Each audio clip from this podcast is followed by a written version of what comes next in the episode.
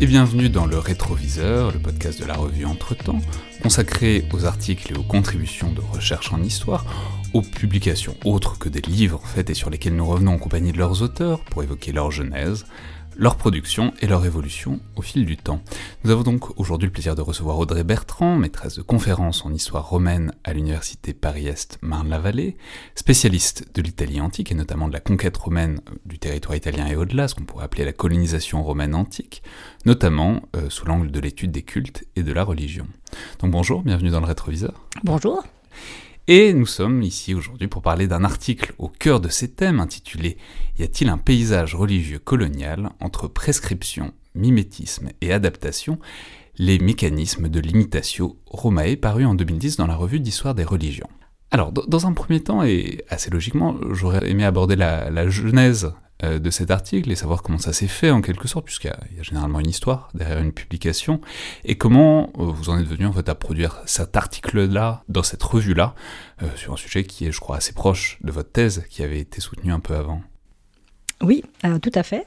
alors l'histoire de cet article, ben, elle est liée en fait à une, à une demande, c'est-à-dire que mon, directeur de thèse euh, John Scheid euh, organisait avec François de Polignac euh, un colloque sur la notion de paysage religieux colonial. Donc, colloque qui s'est déroulé en avril 2009 et pour lequel, donc, j'imagine, une année avant, il m'a demandé de participer à, cette rencontre. À, ce moment-là, vous aviez soutenu votre thèse, pas encore? Non, alors ma thèse, je l'ai soutenue en novembre 2009, voilà, pour la chronologie. Donc vous étiez en plein, on vous a donné du travail en pleine dernière ligne droite. En fait, oui, c'est ça. C'est-à-dire que donc en 2008, hein, euh, grosso modo, euh, il m'a demandé de participer sur un sujet euh, dont il savait évidemment qu'il était extrêmement proche de mon sujet de thèse, ce qui, bah, évidemment, faisait sens hein, pour moi de, de, participer à ce colloque. C'était, disons, une manière bah, de mener euh, deux chantiers de front, en fait, hein, l'écriture de la thèse, parce que j'étais en pleine écriture de la thèse en 2008, et puis la préparation de ce colloque, qui donc ensuite a été euh, publié dans la revue d'histoire des religions. Euh, alors là, pour le coup, pour la publication, j'avais pas tellement moi, enfin mon mot à dire. Disons que c'est pas moi qui ai ni choisi la revue ni, ni autre chose, mais voilà. Donc un peu l'histoire de ce colloque. Mais ça fait du, ça fait du bien quand on rédige sa thèse d'avoir un colloque.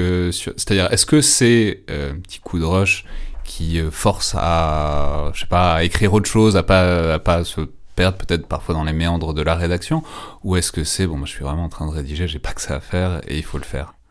Là, euh, bon, évidemment, il fallait le faire. Euh, J'avais aucune bonne raison de le refuser, on va le dire. On va dire. Euh, D'autre part, ce qui était pour moi un peu étrange, c'est que c'était finalement un sujet sur lequel je ne pouvais pas faire autre chose en fait que ce que je faisais pour ma thèse. C'est-à-dire que les deux, les deux thématiques étaient tellement proches que j'étais obligée de recueillir un peu le travail de ma thèse pour le mettre dans cet article, dans cette communication, évidemment en répondant à l'argumentaire du colloque, etc. C'est-à-dire de faire une thèse de 400, 500, 600 pages en 20 minutes, quoi. Alors pas toute la thèse, évidemment, hein, c'est une partie de la thèse, mais ce qui était, ce qui était en fait pour moi euh, je ne sais pas si c'était difficile ou ce qui était un petit peu finalement inattendu, c'était finalement de, produire un article euh, d'une thèse qui n'était pas encore soutenue, ce, qui, peut sembler classique, mais en fait pas tellement, parce que moi j'étais dans l'idée, euh, je ne sais pas ce qu'il en est pour les doctorants aujourd'hui, mais moi j'étais dans l'idée que euh, quand on fait sa thèse, justement, il ne faut pas la, dévoiler en quelque sorte trop dans des colloques, dans des articles, parce que le travail de thèse qu'on va, euh, voilà, qu'on va donner euh, à lire pour la soutenance, enfin, au jury de thèse, il, bah, il est inédit. Donc l'idée, c'est que si votre travail de thèse, vous l'avez déjà publié dans deux, trois articles, eh bien, que, bah, il est plus inédit.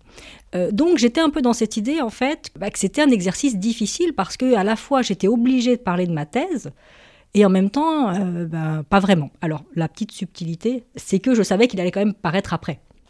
Ouais, mais alors c'est ce qui est intéressant aussi, parce que ça, permet aussi aux, doctorants de se placer sur un sujet, de se manifester dans des, événements scientifiques, ce qui ensuite, pour trouver un poste après la thèse, est éventuellement pas négligeable. Pauline oui, donc on voit bien qu'il y a vraiment un parallèle important entre euh, la thèse et cet article, rien que dans l'utilisation de cette terminologie particulière qui est la question euh, donc du paysage religieux qui euh, est au cœur du titre de votre article. Y a-t-il un paysage religieux colonial Mais également, qui est une expression que vous utilisez dans, dans le titre de votre thèse. c'est quoi en fait cette notion? C'est quoi ce concept? La notion de paysage religieux, elle était centrale pour le colloque. Au départ, elle était aussi euh, centrale dans ma thèse, mais, sauf si je me trompe, mais je ne crois pas que je l'utilise dans le titre de ma thèse. Alors, pas dans le titre, de, pas dans la thèse publiée, mais mais il y a euh, donc euh, dans le titre que qu'on peut trouver sur internet, mhm. c'est Effigie Romae, le paysage religieux des colonies adriatiques de l'Italie centrale. D'accord. Le, le, titre qu'on peut trouver sur internet, rappelons peut-être aux auditeurs qui ne le sauraient pas, qu'on peut trouver toutes les thèses qui ont été soutenues, en tout cas on peut en trouver un résumé sur thèse.org, euh, qui est un site extrêmement utile pour savoir les thèses qui ont été faites et ensuite pour se rediriger éventuellement vers les auteurs. Donc cette notion de paysage religieux qui a l'air si centrale et en même temps que vous avez laissé de côté à un moment. Voilà, en fait j'ai laissé de côté euh, dans la publication de la thèse. Ouais, en 2015 c'est plus le même titre. C'est ça, voilà, c'est qu'en fait j'ai changé le titre. Et peut-être que finalement c'est ce, ce colloque, euh, et du coup toute la réflexion qu'il y a eu sur cette question de paysage religieux, euh, qui m'a fait euh, comprendre euh, que eh ben, c'était peut-être pas mon approche c'était pas l'approche que moi je privilégiais dans mon travail, même si c'est une notion qui me sert parce que bah, voilà, elle, part du, de l'idée que euh, le, paysage est une notion euh, construite hein, par, euh, par les hommes, donc les anciens, les, Romains, ont, alors ça concernait aussi le monde grec pour ce colloque, mais enfin que les Romains évidemment produisent un paysage religieux qui a à la fois une, on va dire, une fonction pratique, hein, c'est-à-dire rendre un culte aux dieux, mais qui, dans sa matérialité, est aussi porteur de messages qui nous permettent aussi de, de comprendre, on va dire, leur mentalité religieuse. Euh.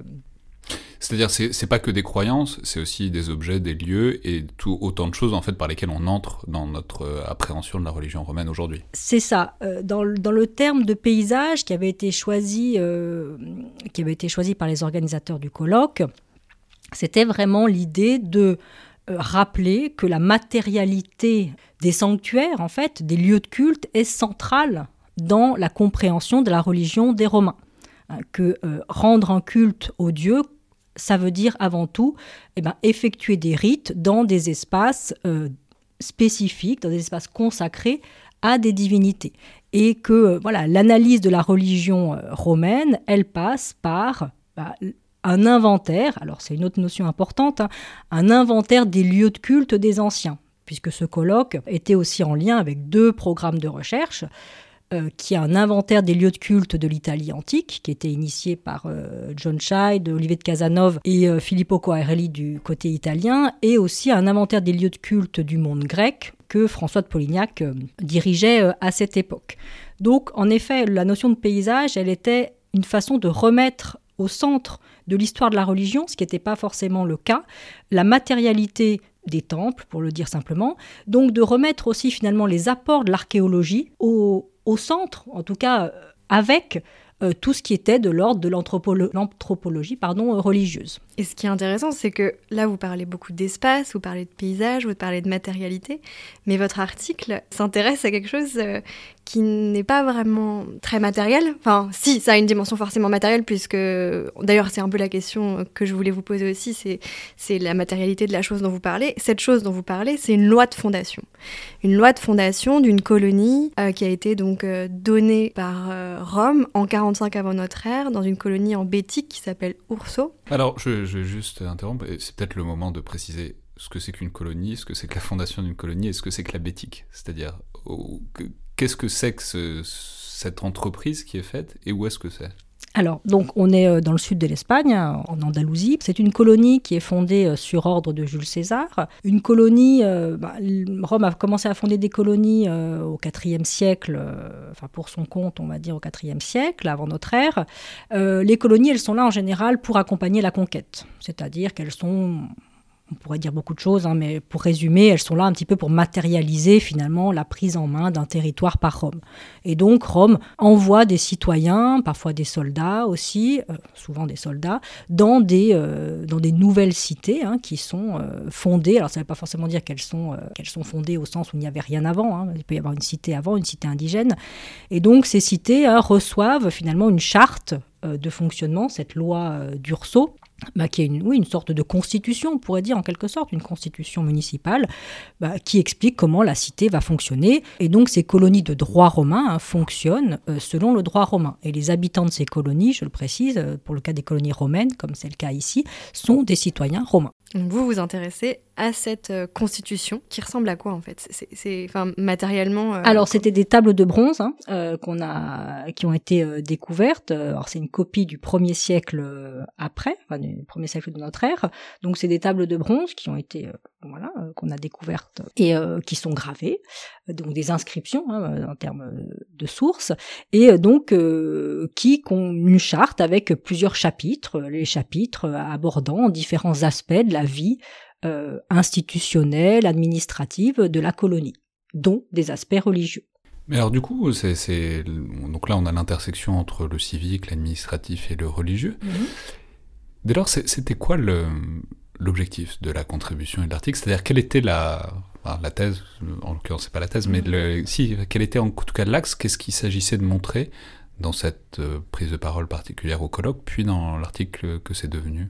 Alors, l'idée, c'était de comprendre, euh, de poser la question euh, est-ce que les colonies, en tant que cités spécifiques, hein, voilà, qui ont un statut juridique et politique spécifique dans le monde romain, est-ce que les colonies ont un paysage religieux particulier, différent d'autres types de cités? Alors évidemment, les autres types de cités, c'est les municipes, c'est les cités pérégrines. D'accord? Donc c'était de savoir si euh, ces colonies, en tant qu'émanation directe de Rome sur des territoires éloignés, euh, est-ce qu'elles avaient euh, un paysage religieux qui était un décalque, puisque c'était un peu ça l'idée, entre guillemets, dominante, hein, c'est que les colonies bah, présente un paysage religieux qui serait celui de Rome, en plus petit, parce qu'évidemment, c'est l'idée que quand on fonde des colonies, on fonde des petites Roms, quoi. Voilà, c'est exactement ça.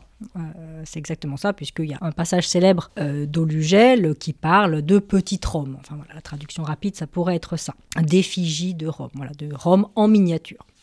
Euh, donc l'idée, c'était de comprendre finalement la spécificité du paysage religieux des colonies.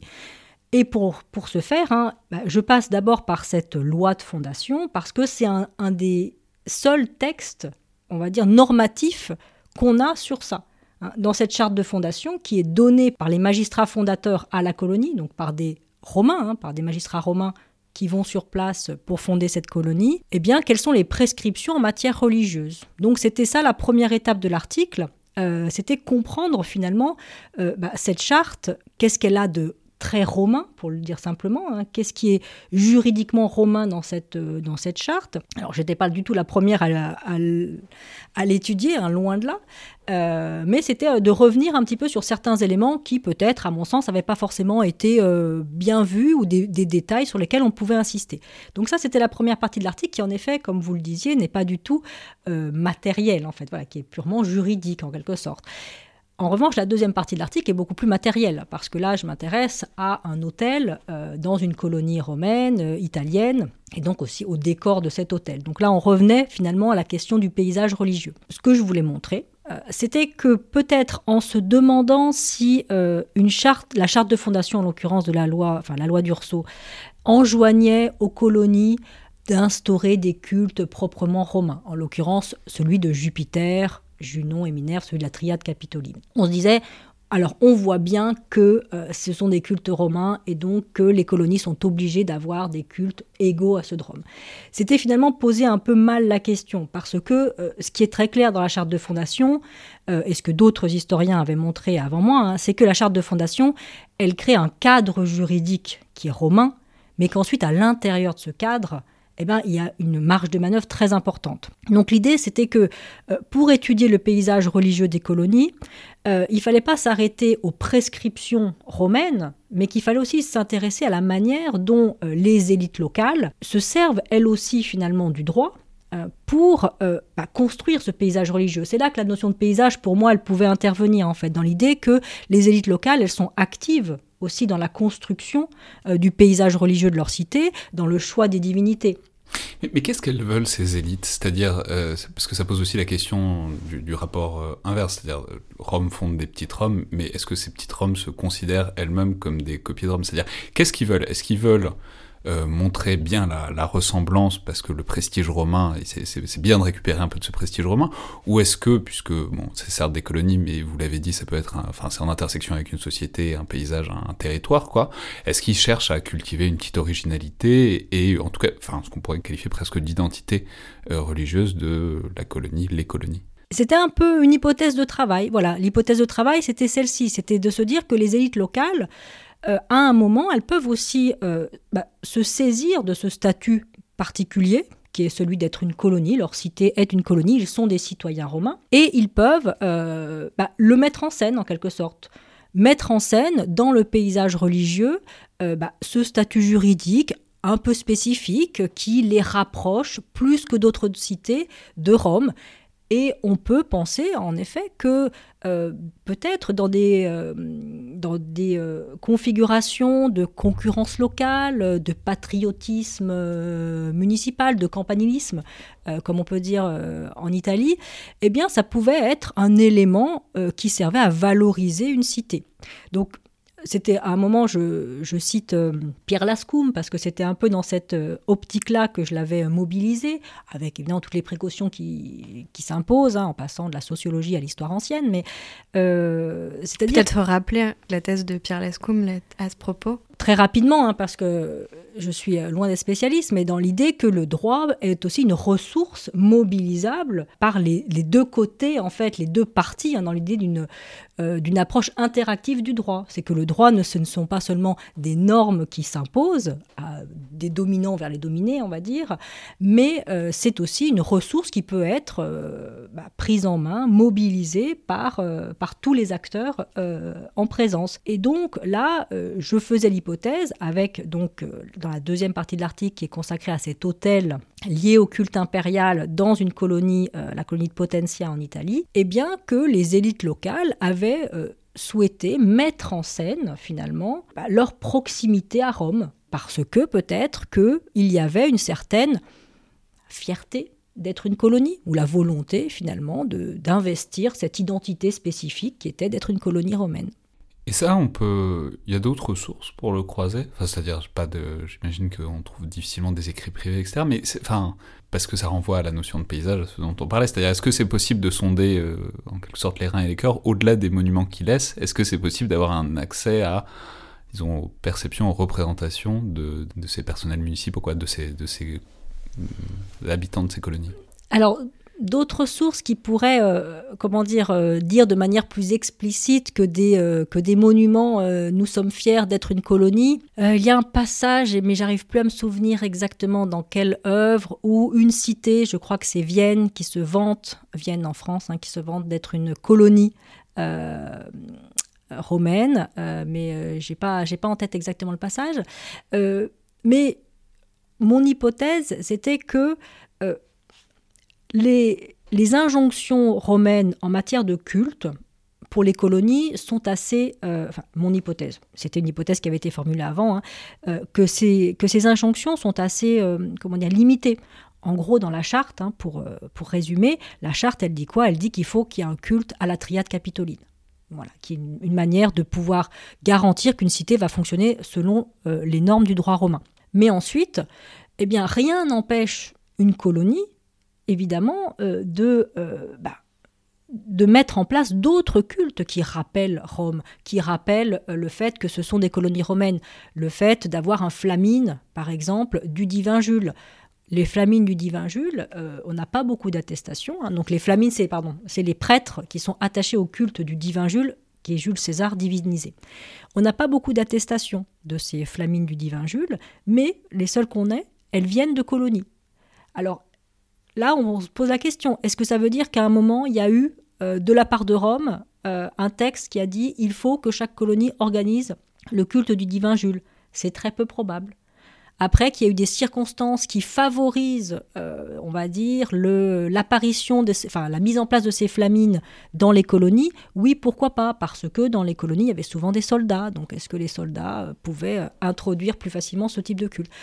Donc voilà, pour revenir à la, thèse de l'article, hein, la thèse de l'article, c'était que on ne peut pas se questionner sur le paysage religieux des colonies simplement en se posant la question de l'application ou non d'une norme, en fait.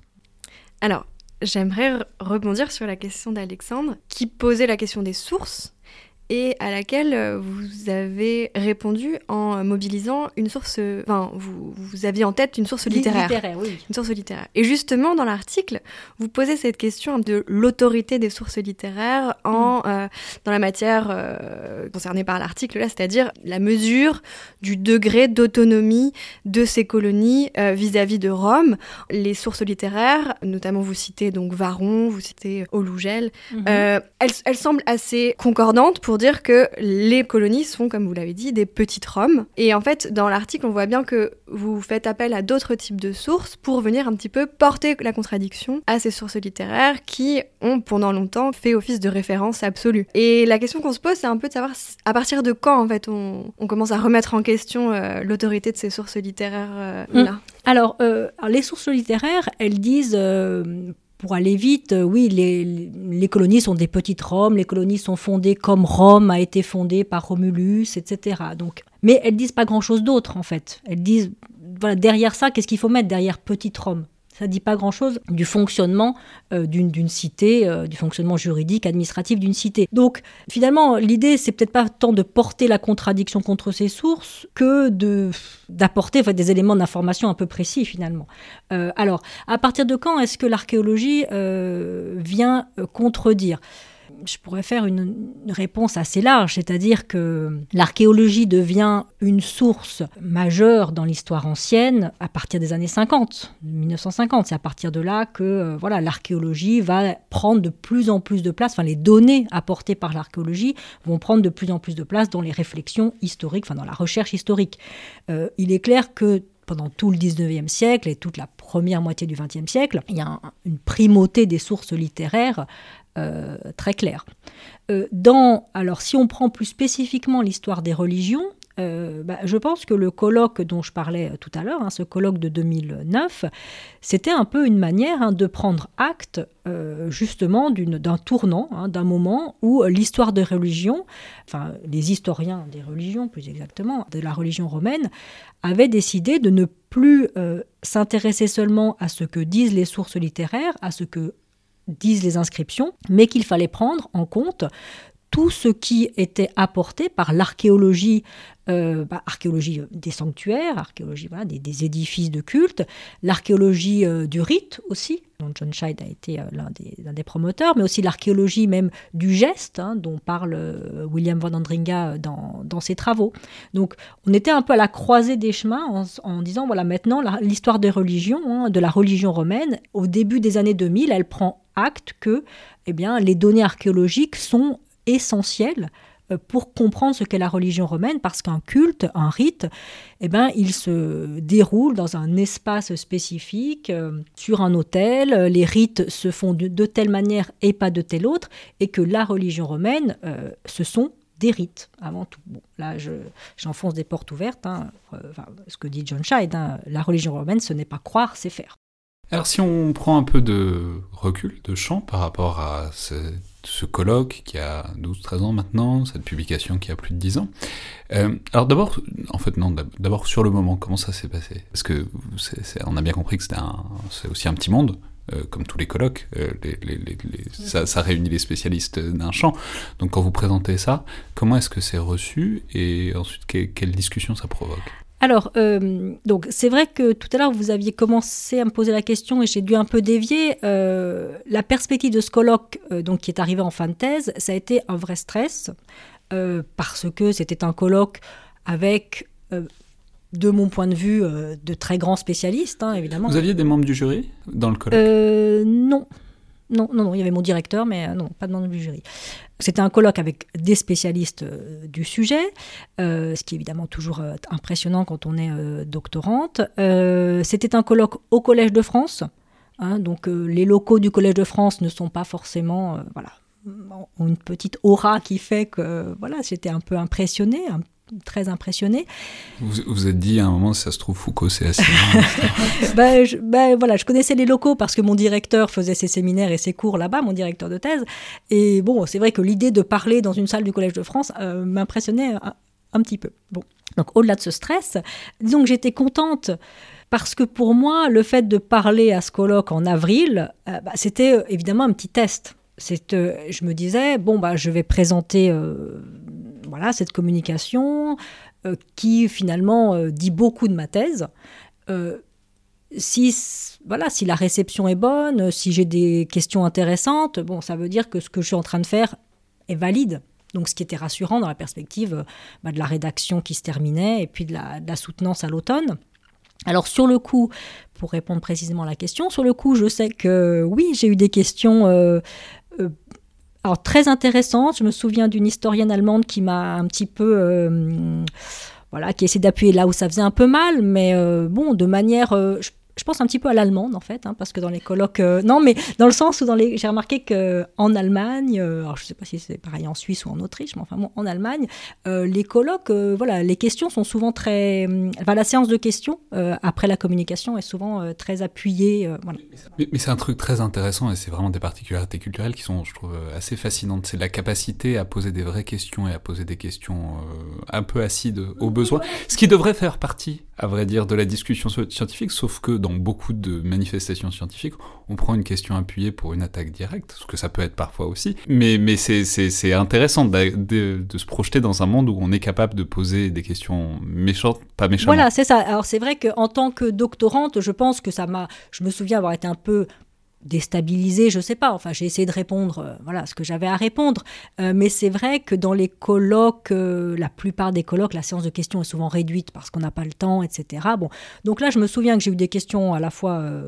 voilà, intéressées pour approfondir. J'ai eu cette question donc de cette historienne allemande qui était un peu plus appuyée, on va dire. et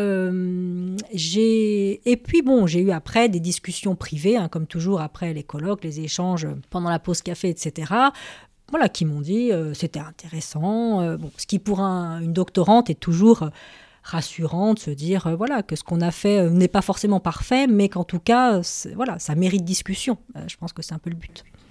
Alors donc là on est au moment où paysage religieux est assez central dans votre dans votre réflexion et vous avez commencé à dire au début donc de notre entretien que euh, ce colloque a euh, joué un peu euh, un rôle de rupture, par, enfin, ou alors il y a eu une forme de prise de conscience de quelque chose qui n'était pas si clair pour vous dans l'utilisation de cette notion. Alors est-ce que vous pouvez revenir un petit peu là-dessus et sur l'évolution de vos travaux donc par la suite?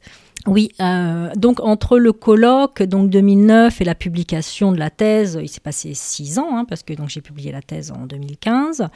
Alors pourquoi est-ce que le colloque m'a un peu fait prendre conscience euh, que finalement le terme de paysage religieux n'était pas forcément le plus adapté, même si je l'ai gardé pour le titre de la thèse, peut-être un peu par facilité euh, C'est parce que paysage religieux, euh, dans ce colloque et dans, les discussions que j'ai pu avoir autour de cette notion en marche du colloque, bah, je me suis rendu compte qu'il y avait aussi une tentation, une, ambition plutôt globalisante. Il fallait prendre en compte tout euh, tous les cultes d'une cité, en fait, tous les, tous les lieux de culte, tous les cultes d'une cité, dans l'idée qu'un paysage, voilà, c'est finalement c'est un ensemble, c'est tout ce qui se donne à voir, c'est tout ce qui existe au même moment euh, dans le regard, on va dire, d'un individu, d'une communauté. Or, euh, moi, je me suis intéressée dans ma thèse à la religion publique. Pourquoi? Parce que mon point de départ, c'était quand même aussi euh, à part égale, j'ai envie de dire, avec la question des cultes, c'était aussi le statut colonial qui m'intéressait. C'était aussi cette particularité de ces cités. Et pour moi, la religion, elle a été euh, entre guillemets une porte d'entrée aussi euh, dans euh, le statut colonial.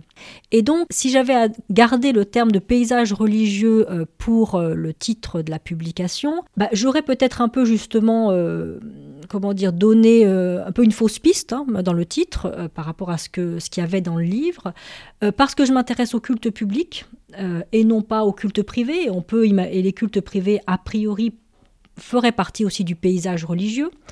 Euh, et parce que aussi la dimension euh, finalement juridique prenait parfois le pas aussi hein, sur cette dimension de paysage euh, religieux. Donc c'est pas du tout que je voulais la récuser cette dimension, ce, terme pardon de paysage religieux, parce qu'il m'a servi à voilà à penser l'idée d'une production, hein, l'idée de que les individus sont actifs, la construction finalement de leur de la religion, de leur des cultes de leur cité, mais il mettait l'accent peut-être sur une approche qui n'était pas exactement la mienne. C'est intéressant par ailleurs la manière dont on peut avoir de convoquer des concepts comme, disons, des outils d'une boîte à outils qu'on peut prendre, laisser, laisser de côté, puis peut-être euh, récupérer euh, plus tard. Oui, tout à fait. Voilà, c'est qu'à un moment de la réflexion, ça m'a semblé être utile, et puis ensuite, à la fin de la réflexion, finalement, une fois que j'avais euh, fini la thèse, fini, eh bien, je me suis dit que c'était pas forcément là que j'avais mis l'accent, en fait. Très bien. Merci beaucoup, Audrey Bertrand. Merci à vous. Donc, je rappelle le titre de cet article Y a-t-il un paysage religieux colonial Entre prescription, mimétisme et adaptation, les mécanismes de l'imitation Romae, paru en 2010 dans la revue d'histoire des religions qui est évidemment trouvable en ligne?